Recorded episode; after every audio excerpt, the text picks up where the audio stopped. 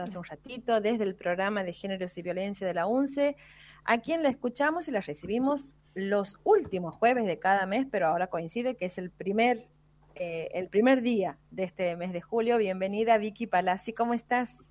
Hola, ¿cómo están? ¿Cómo, están ustedes? Muy bien. Yo preparada, preparada aquí y, así luqueada porque hoy vamos a hablar de un tema. hoy vamos a hablar de un tema muy interesante. Muy contenta de encontrarnos. Igualmente para nosotros, Vicky. Bueno, te escuchamos. Adelante. Bueno, saben seguramente porque hace poquito, el 28 de junio, se ha celebrado el Día Internacional por el Orgullo LGBTIQ. Seguramente no dudo que como, como radio de nuestra universidad han tocado este tema en su programación de diferentes modos. No dudo tampoco que quienes nos escuchan no hayan estado viendo en las redes que a lo largo y a lo ancho de todo el mes de junio se han movilizado muchísimo a través de campañas, de imágenes, de reflexiones, los colores de la bandera de la diversidad presentes también en todos lados. Pero bueno, creíamos que como programa de géneros y violencias a través de nuestra columna Malcriadas y también como parte de una universidad, nos compete esta discusión y esta reflexión que sin duda alguna nos atraviesa intrínsecamente.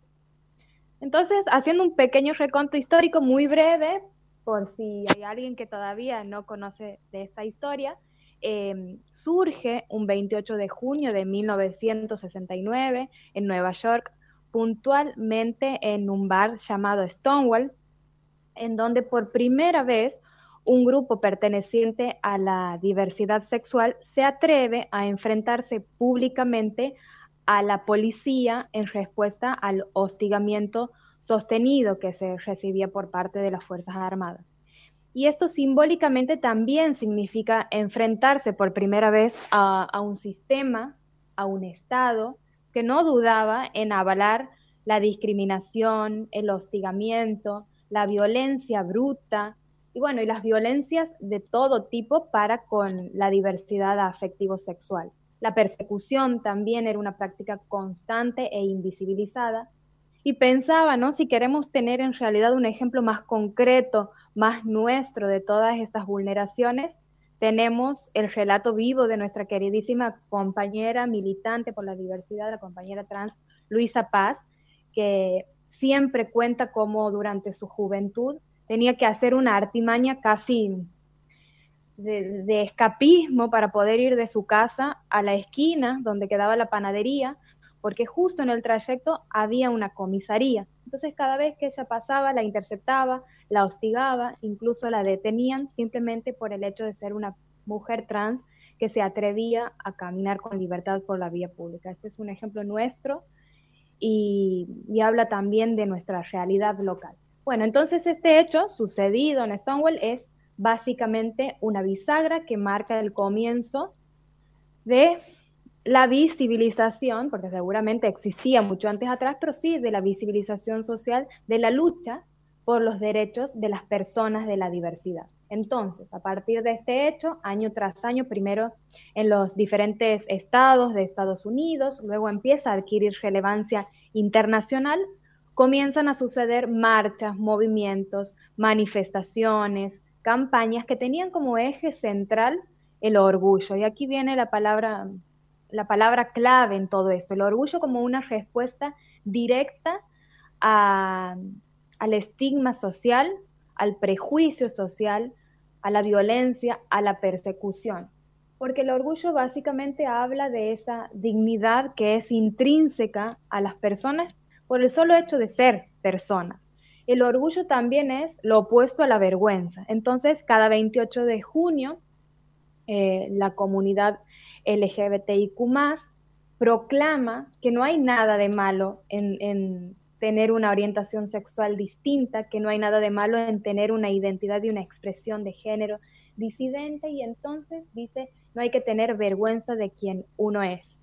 Y esa es la principal razón de esta celebración. Y el otro debate tiene que ver con, con esto que pese a todas las razones que acabo de mencionar, que hoy en día están al alcance de cualquier persona, este tipo de argumentos, seguimos escuchando cosas, seguramente a ustedes también les ha tocado.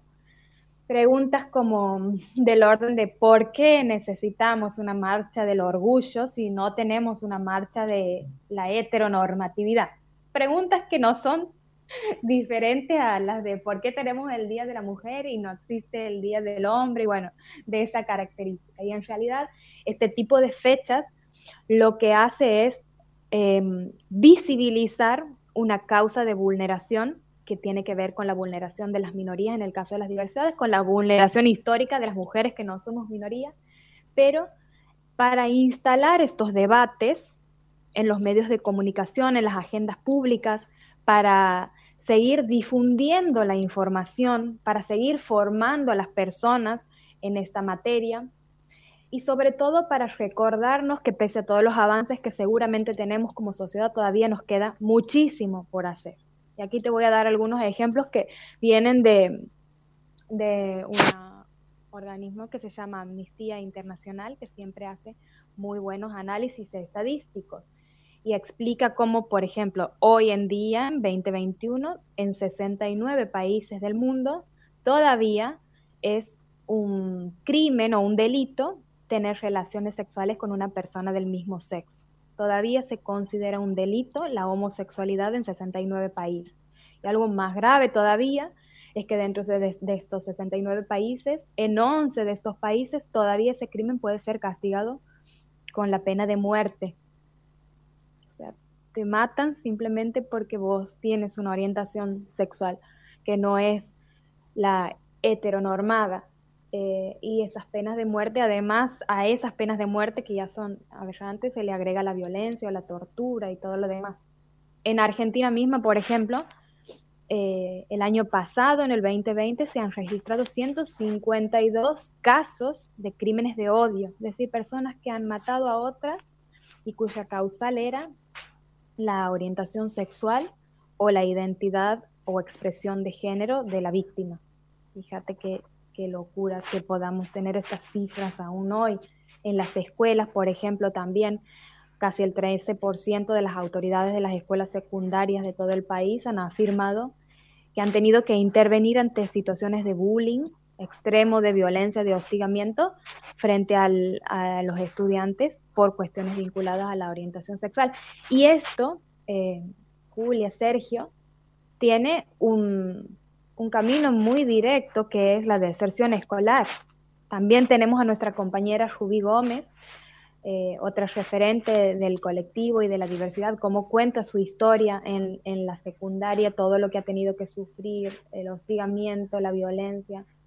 Incluso cuenta con mucha crudeza cómo ha resultado el día que ella por primera vez ha decidido presentarse en la escuela con uniforme de mujer. Bueno, es muy interesante escuchar a las compañeras que pueden poner un poco de, experiencia vivida en estos números que a veces no dicen mucho. Uno de los números también que, hemos escuchado este tiempo, Vicky, era que la esperanza de vida es de 35 años, 40 años.